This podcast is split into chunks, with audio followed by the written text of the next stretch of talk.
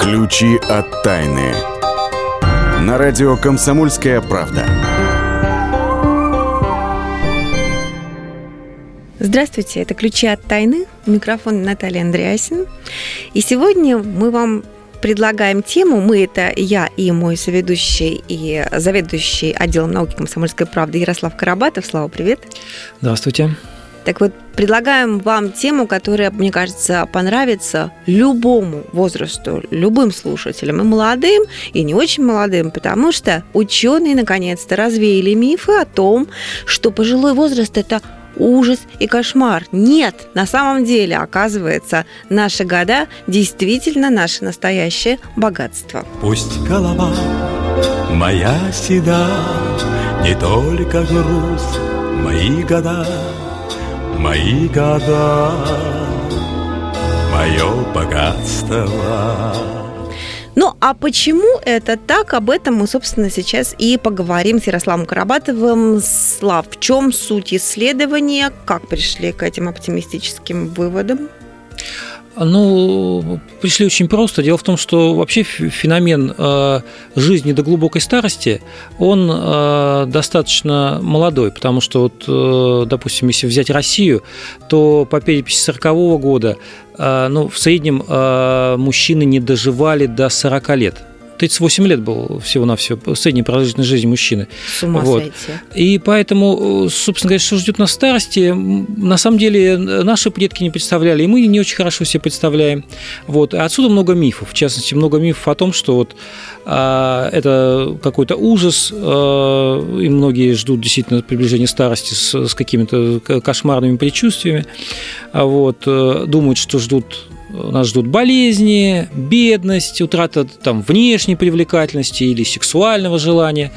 Но вот То ученые... есть ты сейчас хочешь развенчать все да. эти мифы прям по пунктам, да? Ну да, давай, давай что, по пунктам возьмем. Давай. Потому что ученые а, определили э, ну, вот главный тезис что человеческая жизнь устроена таким образом, что а, в разном возрасте у нас проявляются совершенно разные качества. А, ну, например, а, там пик сексуальности – это 20 лет, да?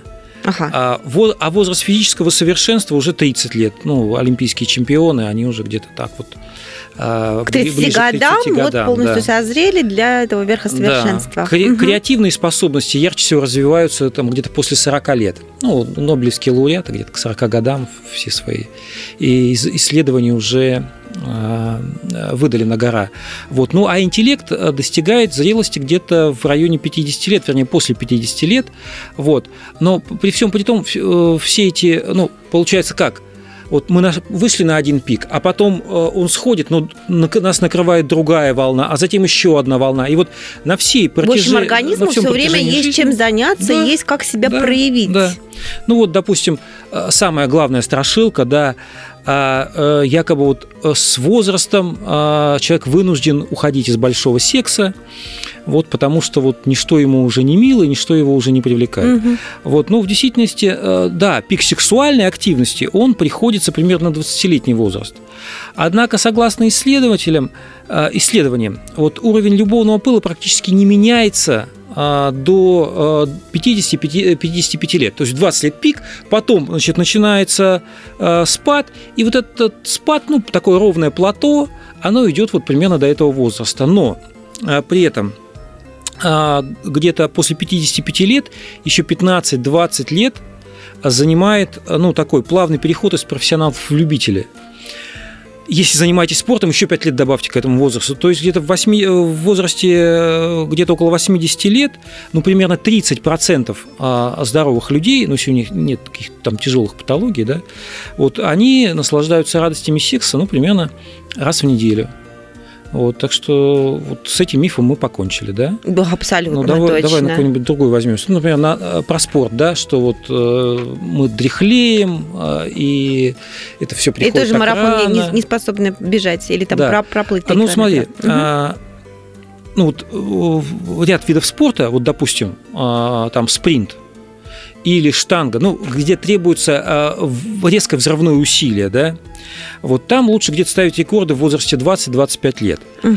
Однако, вот, допустим, в Э, дисциплинах... Возраст физического совершенства мы говорили в районе 30 лет даже. Ну, вот это даже говорю, вот вот. да, нет, ну, я говорю о вот э, спринте, о о тех, есть разные виды спорта, вот, но, допустим, вот э, те виды спорта, где требуется выносливость, там люди раскрываются э, глубоко за 30, а если вы заним- э, поддерживаете свою форму, то вы будете конкурентны там лет до 50. Ну, допустим, вот Федор рекорд, э, мировой рекорд, пере- э, он пе- переплыл э, на веслах Атлантику, вернее, Тихий океан за 160 дней, это мировой рекорд.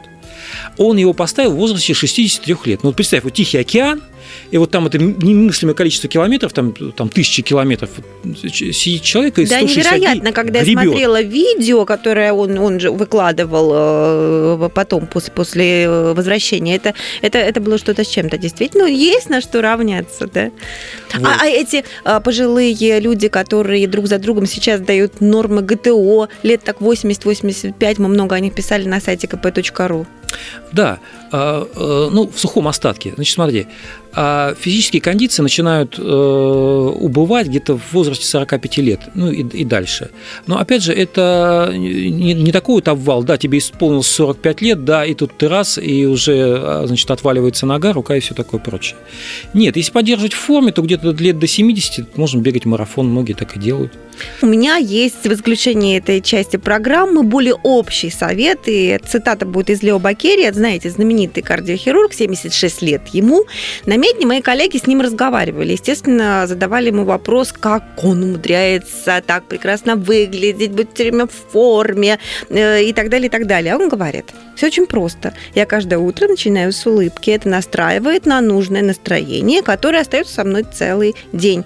Улыбайтесь родным, близким, и настроение улучшится. Но самое главное доказано, что оптимисты живут дольше. О чем мы, собственно говоря, и рассказывали вам вот в этой части программы. Напомню, мы говорили о том, что ученые развеяли мифы об ужасах пожилого возраста и пришли к выводу, что наши года самое настоящее богатство. А подробнее можно почитать у нас на сайте в разделе «Наука». Мы сейчас прерываемся ненадолго. В следующей части программы отправляемся, собственно говоря, увеличивать наш возраст и активный образ жизни в места силы, а потом узнаем, что ученые изобрели таблетки, которые будут летать по воздуху.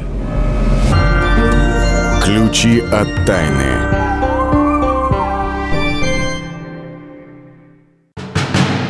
Мы живем в горячее время.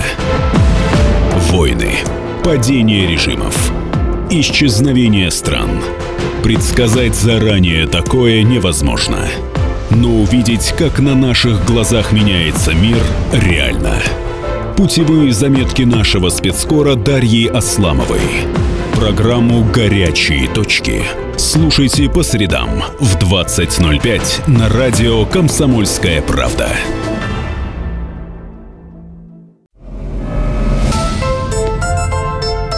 Ключи от тайны. На радио «Комсомольская правда». Здравствуйте всем, кто присоединился к нам, к нашим ключам, кто готов подбирать эти самые ключи от тайны. У микрофона Наталья Андреасин. И мы с вами в этой части программы отправляемся, как я обещала, в место силы. Места силы. На сей раз Ксения Колесова, наша исследовательница мест силы, а, предлагает нам съездить в Воронежскую область. Э, Мастищинское городище. Его же вы можете найти как Мастищинский лабиринт. Ксения, расскажите, пожалуйста, что мы там увидим и за какими легендами мы туда отправляемся? Уважаемые радиослушатели, снова мы ищем места силы. Уехали на этот раз мы не очень далеко, в Воронежскую область. Вот вы только послушайте, как звучит наше место силы. Мастищинское городище расположено в долине Лукадонья Острожского района Воронежской области на правом берегу реки Потудань. Представляете, какие красивые названия, какие, значит, эти сами названия уже а, в себе содержат определенную силу, определенную мощь, сказочность, какие-то легенды сразу рисуются в голове. И вот а, мы находимся на Мастищинском городище, оно огромное, а, почти 2,5 гектара. А, при раскопках здесь ученые нашли останки оборонительных укреплений еще с киевского времени, и здесь на двух мысах были найдены остатки оборонительных укреплений, а, которые а, в общем-то, еще а, появились на Среднем Дону в VI веке до нашей эры. Мы уже не раз бывали на подобных каменных сооружениях. Вы помните, э, что такое городище? Это такие овальные, кругловатые такие камни, которые выложены особым образом и как бы образуют такой круглый лабиринт, э, по которым можно пройтись, идти, идти, идти и думать, и думать о своем. И приходят различные мысли, и рождаются различные картинки. Вот эти картинки, образы нужно обязательно улавливать здесь, потому что они как раз вам рисуют а, подсказки к жизни. А, считается, что такие городища, такие а, сооружения были такими древними обсерваториями или святилищами. Ну, по-разному они служили людям древним. Одним людям служили это обсерваториями, а другим как раз святилищами, а, имеющими такое сакральное значение. И вот а, когда здесь особая энергетика, а, создается вот такой вот укладкой. И когда вы идете, вы как бы переноситесь прошлое или в будущее. А, такие возникают картинки, которые э, дают вам ответы на ваши вопросы. Обязательно нужно зайти в такой лабиринт со своим вопросом, а, задать очень четко, сформулировать его нужно. И э, вы получите э, интересный, может быть, необычный какой-то ответ. Ну, в центральной площадке обычно а, осуществлялись какие-то ритуальные, жертвенные такие ритуалы, да, ритуальные а, какие-то действия. И вот а, также, а, наверное, вызывались, ну, как говорят а, эзотерики, вызывались духи, а, которые могли также отвечать на вопросы. А, ну и считается также, что в таких местах, почему особая энергетика? Потому что это такое намоленное место. Здесь произносились обрядовые определенные слова, определенные молитвы.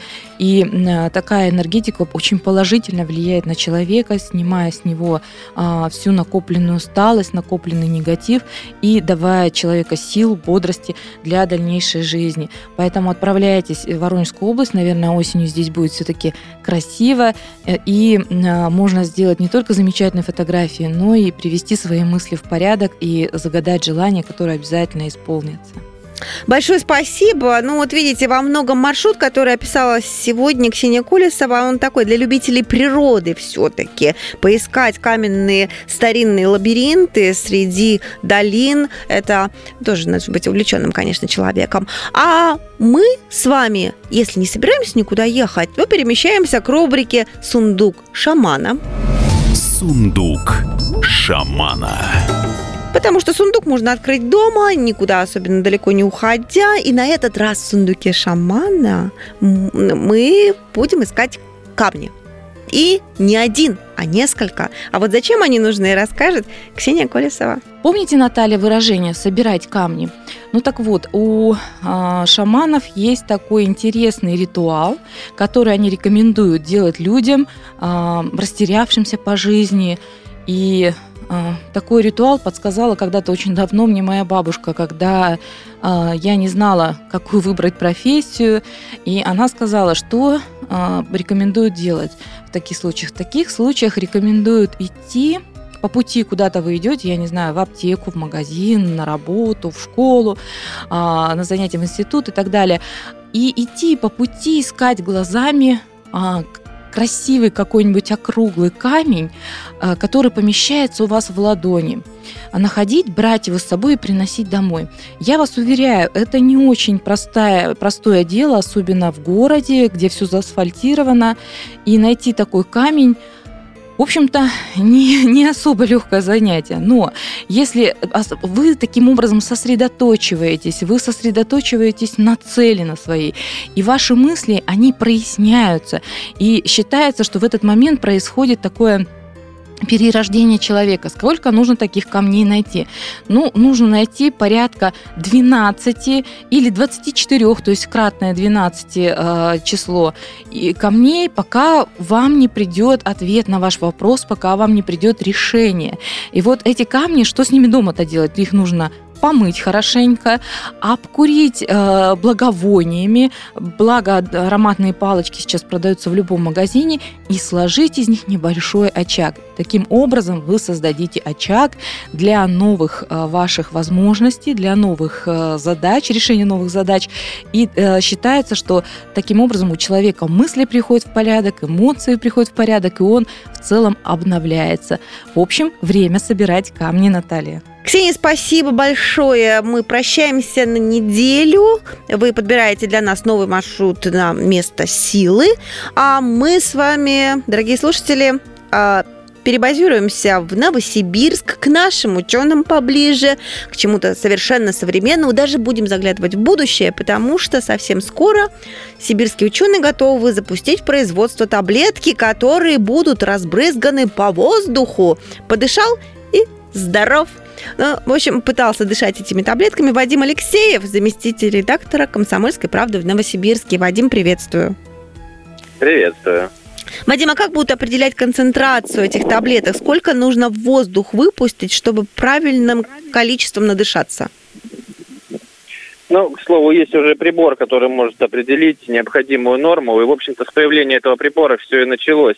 Называется это чудо-штука диффузионный спектрометр. И изначально он предполагался для того, чтобы подсчитывать концентрацию в воздухе вредных веществ, вредных наночастиц.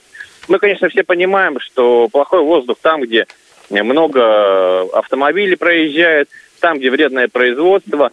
Но вот с помощью диффузионного спектрометра ученые, а этим занимается лаборатория наночастиц Сибирского отделения Российской Академии Наук, с помощью этого спектрометра выяснили, что есть еще некоторые другие факторы, которые усиливают вредное действие. Это как, например, э, линии высоковольтных электропередач. Так вот, прибор для измерения концентрации изобретен, ученые подумали, а давайте-ка мы будем теперь разбрызгивать полезные наночастицы, а то чего мы только вредными-то дышим и их измеряем. И в результате придумали расщеплять, давайте условно назовем, да, таблетки на наночастицы. На наночастицы, которые будут парить в воздухе, вздохнул полной грудью и стал здоровее. Чем это полезнее привычных нам, ну, допустим, таблеток? Угу. Во-первых, не придется насаждать свой желудок, потому что усваиваться будет через слизистую, носа, рта, и таким образом мы избежим многих вредных побочных действий.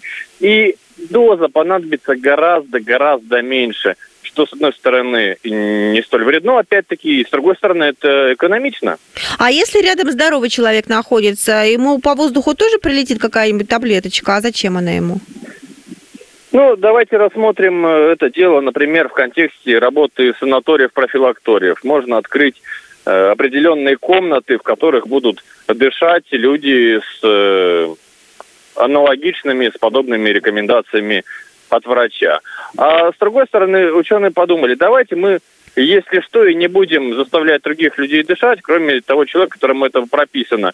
И взяли на вооружение обычные старые добрые ингаляторы, куда можно э, заряжать нужные аэрозоли. Только от э, классических знакомых нам ингаляций это будет отличаться размером микроэлементов, микрочастиц, э, которые будут исцелять человека. Опять-таки, в классическом ингаляторе это достаточно такие крупные фракции, а в данном случае э, совершенно мельчайшие наночастицы, которые будут даровать нам здоровье. Я Вадим, скажу, традиционный сейчас... вопрос у меня напоследок. Время заканчивается. Традиционный вопрос. Когда это счастье появится в продаже? Я хочу сказать, что уже уже э, некоторые предприятия готовы заказывать себе э, такие устройства, поэтому я думаю, что для массового потребления это будет доступно в течение ближайших года-двух. Хм, спасибо, записано. Вадим Алексеев нам обещал, что через э, год-два э, будут запущены в производство таблетки, которые будут разбрызгиваться по воздуху, подышал и здоров. Ну что ж, проверим. А, Вадим, ваше предсказание буквально через эти самые год-два. Друзья, прерываемся ненадолго, и в следующей части программы отправляемся в рубрику «Почемучка» с научным обозревателем «Комсомольской правды» Владимиром Логовским, который объяснит, что ученые выяснили, почему современным мужчинам вредно, оказывается, то, что они стали больше помогать по дому. Вредно, оказывается, даже для женщин. Выясним буквально через несколько минут. Ключи от тайны.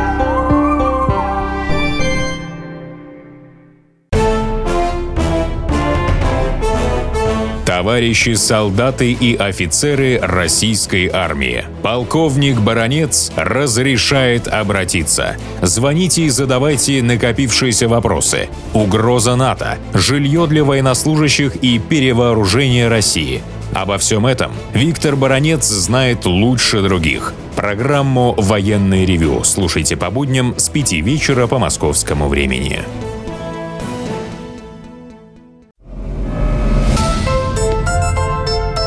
Ключи от тайны. На радио «Комсомольская правда». Ну что ж, мы продолжаем. Приветствуем тех, кто присоединился, возможно, только что. И отправляемся вместе с вами в рубрику «Почемучка». Почемучка. У меня в этой рубрике для вас две новости. Одна хорошая, другая плохая. Начну с хорошей. Современные мужчины, как выяснилось, стали выполнять больше работы по дому. Это была хорошая новость.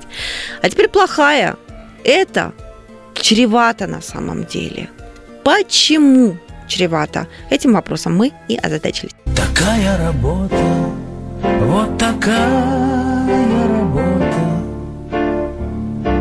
и день и ночь, всю жизнь, без отдыха и сна. А в студии уже появился наш научный обозреватель Владимир Логовский. Здравствуйте. Здравствуйте. Володя, я догадываюсь, есть у меня такое нехорошее подозрение, что вы как мужчина сейчас будете научно объяснять, почему работать много по дому мужчине вредно. Или действительно это прямо так уж ужасно? Ну, для начала расскажи, откуда вообще такие данные, что мужчины стали больше выполнять домашние работы. Расскажите. Это Может, не все знают. собрали наши друзья, британские ученые из Оксфордского университета. Это мы вот в голову ударило э, посмотреть, а что нынче вот мужчины современные, как они помогают своим женам, или, может быть, и не очень. И они проанализировали более 60 научных работ, в которых а, ученые, которые проводили исследования, вели хронометраж вот того, сколько там мужчины а, а, по дому работают, Мгм. сколько женщины, сколько мужчины, а, как-то опрашивали, ну, такие обширные такие социологические исследования, ну, ши- 60 штук. Проанализировали и выяснили. А данные-то были эти аж с 1961 года. Поэтому аж вот, ну, как более, более 50 лет. Ну да. Значит, так вот, за более чем 50 лет мужчины, вот они и выяснили, стали гораздо больше выполнять, выполнять домашние работы. Но, тем не менее, женщины все же а, работают по дому гораздо больше мужчин. И тогда больше работали, и сегодня. Но тогда, Ужас какой. но тогда разница между а, тем, сколько времени тратят на э, домашнюю работу женщины и сколько времени тратят на работу мужчины, эта разница была тогда более двух часов. То есть женщины, э, то есть мужчины что-то делали, женщины что-то делали. Так вот, если женщины что-то делали, то они делали это на, более чем на два часа больше, чем, чем мужчины. Вот. А ныне А вот- сейчас? а ныне эта разница сокращается. То есть женщины все равно работают много по дому, но разница... Ну, на часик где-то, да, между уже? мужчинами сокращается. Где-то на час, где-то где-то больше, где-то меньше. В отстающих испан... А где больше, где меньше, кстати? А, ну, они в своем западном мире все это проводили исследования. Можно ли их переносить на нашу То есть почву? Россию Ну, они можно. Россию не трогали, данных Не, по Россию России не у нас трогали. нету. Вот. Ну, наверное, Ну давайте для ну, примера наверное, Испанию можно. тоже. Ну, наверное, можно, потому что мужчины-то, в общем-то, по своей сути везде, везде одинаковые. Вот, хотя есть такие мачо, как испанские мужчины, так вот, эм, их, э, они не так-то много работают по дому. То есть, да, они стали больше делать, но все Но равно... все равно в в отстающих. отстающих. А в лидерах, ну, англичане, они почти сравнялись э, по времени э, мужики английские, джентльмены, по времени, Настоящие да, джентльмены. по времени сравнялись С пылесосом в руках. с, э, с- ну, с тем временем, которое тратят их английские жены на, на домашнюю работу. Вот. И общий вывод, да, ну, правильно, как ты сказал, мужики стали больше делать по дому. А теперь вопрос, хорошо ли это? Ты как женщина, У меня нет Как вариантов. Эм, Конечно, как хорошо. мать, э, скажешь, конечно, Да ну молодцы. суперски. Ну, вот. А есть исследования, которые, Теперь которые говорят, точка что не- зрения. Не, очень, не очень это хорошо для самих, для самих мужчин. Почему? А это вот опять же такие исследования были проведены э, тоже дан, данные за много лет, за, за 20 лет. Почему-то испанские ученые, вот знаешь, как-то что-то они тут, испанские мужики не очень работают по дому, но почему-то вот испанские ученые. Но исследовали они, исследования испанцы проводили в США. э, и собира- собрали в итоге данные, которые касались почти 5000 супружеских пар средних, средних лет. И тоже, а, а что они выясняли? Э, Вот такой... э, вот если мужчина много работает по дому, а, получает ли он от женщин больше вознаграждения, чем те мужчины, которые меньше работают по дому? Ну, Вознаграждение любовно-ласкательное имеется в виду. а, и Чмоки-чмоки и, так далее. интимного, интимного характера. Мгм. Казалось бы, чем больше мужик помогает по дому, тем больше вознаграждения интимного характера от благодарной жены он должен получать. Логично. Логично. А что нет? А оказалось-то нет, все наоборот. Чем больше мужик помогает по дому, тем меньше он от нее получает. Правда, тут есть большая разница. Вот есть, есть такие, есть работа по дому, но чисто мужская, знаешь, вбить гвоздь, просверлить дырку, я не знаю, там, э, маш- в машине у жены, там, знаешь, проверить, все ли там масло ей, э, я охлаждаю, я вот я, я охлаждающую жидкость ей все время заливаю, потому что не знаю, какую дырку лить. Конечно. Вот, это самое, ну, залил, который вот да. этот, Да. а, мотор охлаждает. А, а есть, а, есть, а есть женская работа. Погладить, постирать, знаешь, помыть посуду, пропылесосить. Вот. так Правда, вот, что ли? Так вот оказалось, если мужчина выполняет, больше выполняет женскую работу, Так. а меньше мужскую, то он и меньше секса почему-то почему получает. Вот мужики, которые выполняют, ну, поделено мужики мужскую работу, женщины женщины.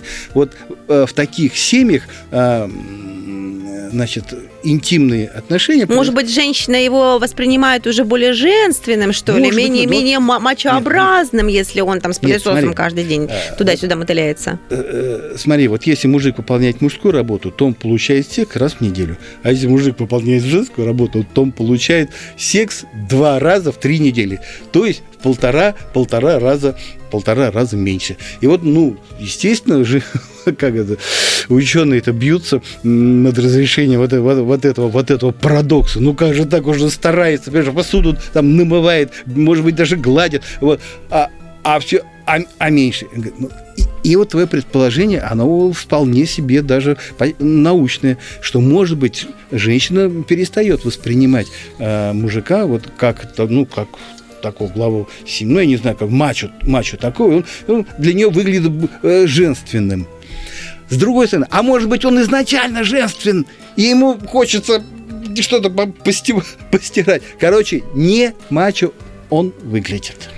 А, Я бы закруглила а, это блестящее выступление Владимира Логовского тем, что, друзья мои, просто не перетруждайтесь. Никто и ни на какой работе. Все хорошо в меру, как говорят французы. Всякое очень-очень плохо, даже если это очень хорошо. Помогайте друг другу, радуйте друг друга. Но так в меру. И в меру отдыхайте. Например, слушая нашу рубрику «Темные истории», которую я вам предлагаю послушать сделать именно сейчас. Про человека, который снился всем, но вживую его никогда не видел никто. Что же делал этот человек, являясь во сне? Давайте послушаем. Темные истории. На радио «Комсомольская правда». Десять лет назад в Нью-Йорке пациентка рассказала психиатру, что ей часто снится один и тот же человек. Причем она никогда не видела его в реальной жизни. Он рассказывает ей о своих делах и дает женщине различные советы. Вместе с психиатром она нарисовала фоторобот человека из ее снов – Каково же было удивление медика, когда другой пациент, увидев рисунок, сказал «Да, я знаю этого мужчину. Он частенько появляется в моих снах». Тогда психиатр разослал фоторобот своим коллегам в других американских городах. И оказалось, что именно он снится очень многим. Любопытно, что чаще всего он снится людям в новогоднюю ночь. Причем дамам он не только дает полезные советы, но и занимается с ними любовью. Чтобы найти хотя бы похожего реального человека, добровольцы расклеивали объявления на столбах и остановках. Несколько тысяч человек откликнулись на призыв, уверяя, что видели круглолицего лысеющего гражданина с густыми темными бровями. Но никто не был уверен на сто процентов. Возможно, это просто самый распространенный человеческий типаж. Как бы то ни было, но если в новогоднюю ночь вам приснился некий незнакомый человек, не пугайтесь. Выслушайте его и его советы, но сделайте все-таки по-своему, не во вред себе. И не спешите обращаться за помощью к психиатру. Ключи от тайны.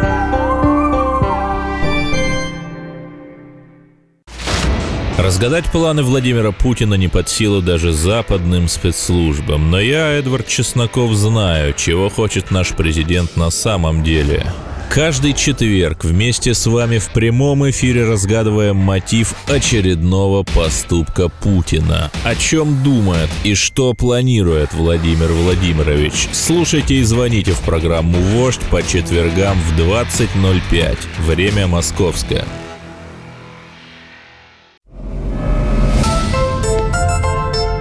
Ключи от тайны. На радио «Комсомольская правда».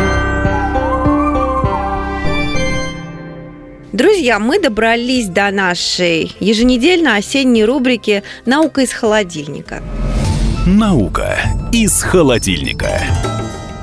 И сегодня два слова в пользу винограда и апельсинов, причем именно в этом сочетании потреблять нужно каждый день желательно, и именно вместе, потому что только вместе, как выяснили ученые из Оркского университета, это Великобритания, именно вместе, благодаря своим полезным веществам, они эти э, фрукты избавляют нас от лишнего веса, а, потому что их полезные вещества регулируют уровень глюкозы в крови умные слова я вам тут рассказывать не буду, просто поверьте на слово или поверьте на слово ученым, которые к этому выводу пришли и даже вычислили, сколько винограда и сколько апельсинов нужно есть в день. Два апельсина и 15-20 крупных ягод винограда и хорошая фигура вам практически гарантирована. И еще новости про еду.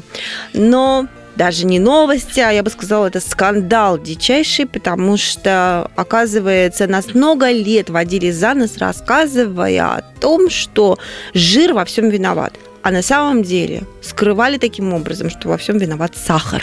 Слава, ну расскажи, что, что там к чему. Да, грандиозная афера, но там МММ меркнет на самом деле, потому что э, ну, масштаб действительно поразительный. А, весь научный мир фактически был втянут, ну, во всяком случае, в Америке а, был втянут вот в эту аферу. Вот, ну, мы все знаем, да, вот э, с молодых ногтей о том, как вредно много есть жирного, потому что это якобы влияет дурно на сердце. Да, вот, какие-то бляшки холестериновые образуются. Холестериновые бляшки, люди меряют холестерин, значит, считают калории, отказываются там, от бутербродов с маслом. Значит, кашу маслом не испортит. Вот это э, выражение вообще уже, значит, в утиль списали. Э, там везде видят э, всякие ну, нехорошие, нехорошие дела, которые творит. Вот от сала отказались. Страшное дело. Страшное дело. Еще да. представить себе невозможно. Вот. А И недавно тут... ученые из университета Калифорнии Калифорнии э, это город Сан-Франциско, вот, решили покопаться в архивах. Покопались в, архив, в архивах Гарвардского университета, в частности, и других библиотек США, и им в руки попала переписка значит, многих ученых, которые занимались вот вопросами а, а, ишемической болезни сердца, то есть что вызывает ее причины. Угу поразительные вещи открылись. Оказывается, сахарная ассоциация, есть такая в Америке организация, э, объединяет сахарных королей. Ну, фабриканты, которые там продают различные эти шоколадные батончики и так далее, и так далее. То есть большие деньги там вертятся. Оказывается, они финансировали а, подтасовки результатов исследований. Ой-яй-яй-яй. Да, а, чтобы сместить акцент а, с вреда, который наносит сахар, а действительно, на самом деле, он наносит, э, является ключевым фактором. Вот, и, и значит, э, списать все на жир, на холестерин и так далее. Вот все-таки в Советском Союзе, помнишь, когда пропадал очередной продукт из продажи, говорили, что масло – это желтый враг человечества. Когда пропал сахар из продажи, говорили, сахар – это белый враг человечества. Вот все-таки правы были, согласись. Ну, знаешь, потом все пропало, да, и как-то стало жить совсем грустно. А вот, а, ну, на самом деле, вот э, по, по итогам этого исследования выяснили, что да, этот заговор существовал, да, он повлиял на э, диетические рекомендации, которые э, распространяли, распространяли ученые. Вот, и сейчас обеляют сало, то есть можно обратно вернуть его в холодильнике. Вот, и говорят, что ай-яй-яй, ребята, с сахаром э, будьте поосторожнее, потому что он действительно провоцирует ишемическую болезнь сердца, поэтому ешьте меньше сахара. Ну да, единственное, что хочется, наверное, сказать, что нужно всего понемножку. Не, ну, без фанатизма. без фанатизма, да. Так же, как без фанатизма пить не правда ли? Хотя вот тут выяснилось, что количество выпиваемого зависит не от чего-нибудь, э, не от качества даже продукта, а от компании. Не, ну, на самом деле для России это крайне важный момент, потому что искусство э, пить не пьянее, оно является ну, для нас важнейшим, э, даже важнее, чем кино. А вот, ну, в любой компании, да, ты приходишь в любую компанию, и прежде всего, значит, на тебя смотрят, а как ты, как ты умеешь пить? Вот.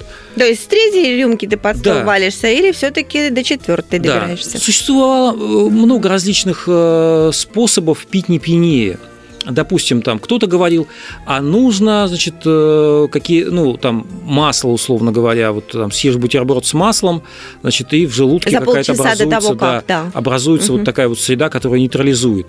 Другие говорят, нужно перед тем, как ты сядешь за стол, где-то за час-полтора грохнуть там 50 грамм, чтобы организм уже значит, настроился на расщепление вот этих вот э, вредных алкогольных веществ.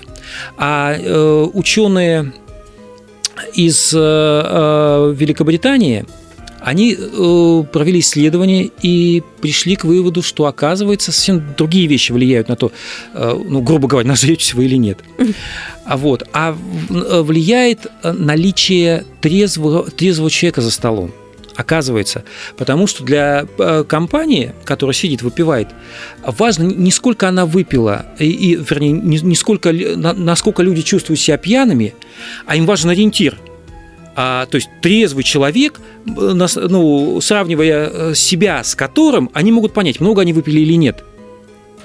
Потому что внутренних весов у человека нету и в сухом остатке. Если у вас за столом сидит трезвый человек, выпейте меньше и вы будете э, постоянно на чеку, организм будет понимать, э, э, брат, ты уже перебираешь, потому что вот мы сравниваем тебя с трезвым, и ты уже хорош, прекращай.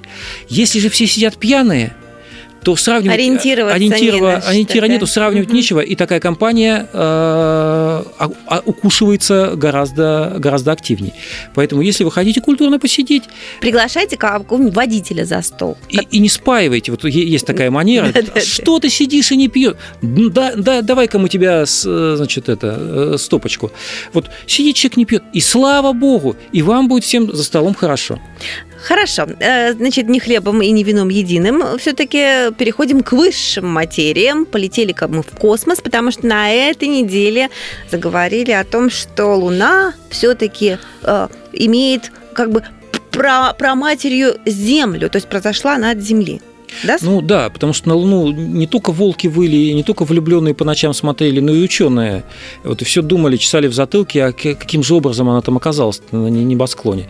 Были разные гипотезы, и вот одна из них была ударная, так называемая, что а, какое-то а, небесное тело, ну чуть поменьше Марса, а, в незапамятные времена столкнулось с Землей, часть материи э, Земли была выброшена, и вот там оно крутилось неподалеку, э, далеко не улетело из-за гравитации, вот, и образовалась Луна. Доказательств не было. А против, всякие противоречивые версии были. Ну, да. И вот э, ученые изучили лунный грунт. Ну, в свое время американцы э, привезли его с миссии Аполлон. И выяснили все-таки, что да, э, в образцах лунного грунта содержится как ну, вещества, э, которые происходят из э, значит, матери Земли, так и вещества, которые занесены из других планет космоса. Ну, э, это, это поняли по изотопному составу ну, существует, условно говоря, там э, калий, да, а, атомы калия, но они, в зависимости от того, в, каком, э, в какой части солнечной, плане, э, солнечной системы они произошли, угу. они немножко отличаются по, внутри себя. Ну, то есть разные виды одного и того же атома. Угу. Ну, так если совсем просто. Вот.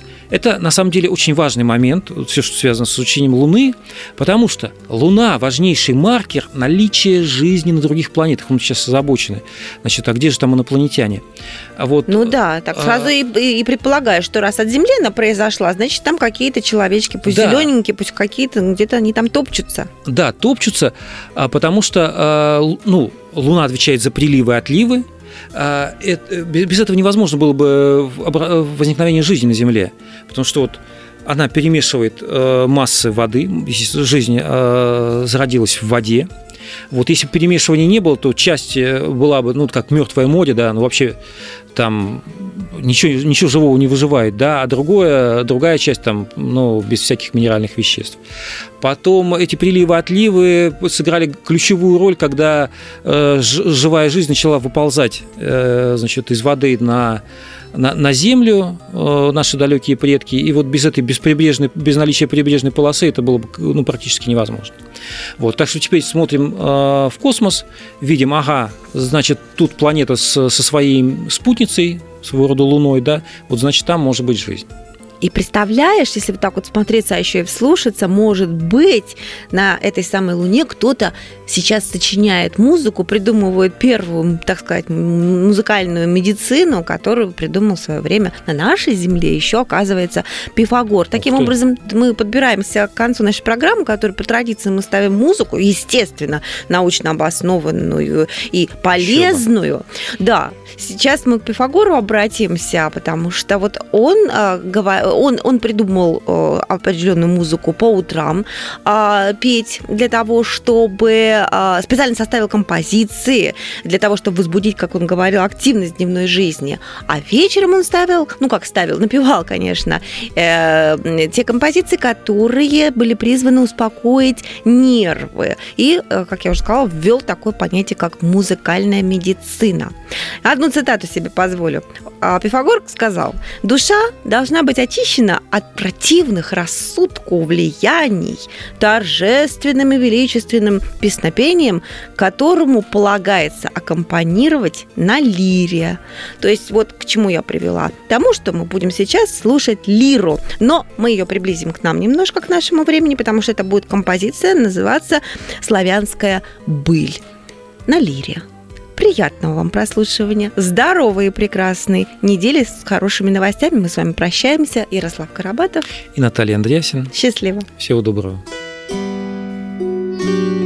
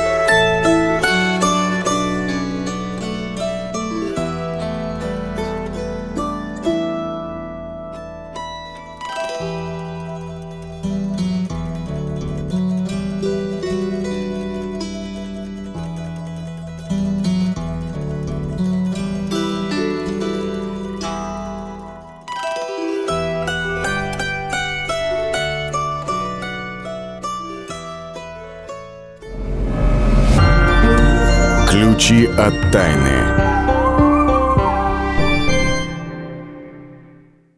Мигранты и коренные жители. Исконно русское и пришлое. Культурные конфликты и столкновения менталитетов. Пресловутый НАЦ-вопрос встает между нами все чаще и острее. Ставим его ребром на радио «Комсомольская правда». Программу «Национальный вопрос» слушайте каждую пятницу после восьми вечера по московскому времени.